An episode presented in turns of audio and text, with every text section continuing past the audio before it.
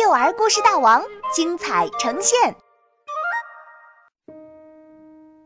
别把小蚂蚁压扁了。作者王慧歌。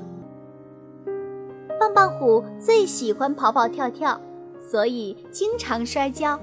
每次摔跤，它都会哇哇大哭。哇！你听，棒棒虎又哭了。棒棒虎最棒了，快起来！妈妈鼓励他。不，棒棒虎是勇敢的小战士，自己站起来好吗？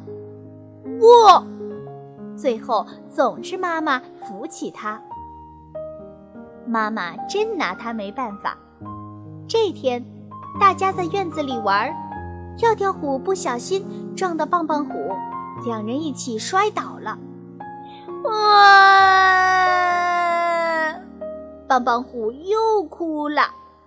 小鹿老师急忙跑过去，见棒棒虎没事儿，便笑着说：“多亏跳跳吼起来的快，不然真要把棒棒虎压扁了呢。”小鹿老师好像忽然想起了什么，慌忙对棒棒虎说：“棒棒虎，快起来，别把小蚂蚁压扁了呀！”棒棒虎听了一咕噜爬了起来。左看右看，正巧一只小蚂蚁叼着一块面包屑，急急忙忙走过。小蚂蚁，你有没有被压到啊？棒棒虎趴在地上，关心地问。小蚂蚁边走边摇头，仿佛在说：“没有，没有，放心吧。”棒棒虎长长的吁了口气，摸摸自己的大肚子，说。下次摔倒，我要快点爬起来，可不能把小蚂蚁压扁了。下午，妈妈来接棒棒虎，棒棒虎跑呀跳呀，一不留神儿又摔倒了。